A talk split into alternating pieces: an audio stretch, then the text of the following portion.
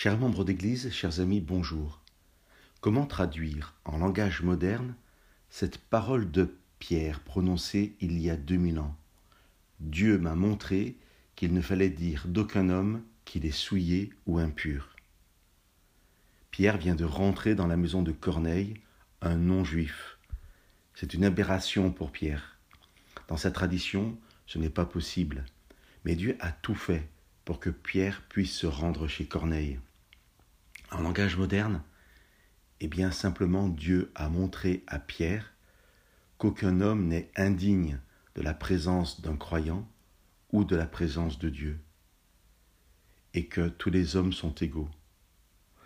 En présence de Corneille, Pierre va être témoin de deux manières. Tout d'abord, il est témoin de Dieu. Il apporte à Corneille le vrai message de l'Évangile. Mais aussi, Pierre va être témoin, spectateur de la grâce de Dieu dans la vie de Corneille. Pierre n'est pas venu seul, mais avec d'autres croyants. Et le texte nous dit dans Acte 10, au verset 46, que Pierre et ses compagnons furent stupéfaits de voir que le don de l'Esprit Saint était aussi répandu sur des non-juifs. Que cette histoire puisse être une leçon pour nous.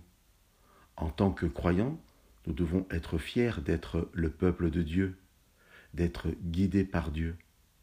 Mais nous n'avons pas le droit, en tant que croyants, de croire que l'autre, le différent, est moins que moi, qu'il est impur et souillé, qu'il n'est pas digne de Dieu parce qu'il ne partage pas ma foi.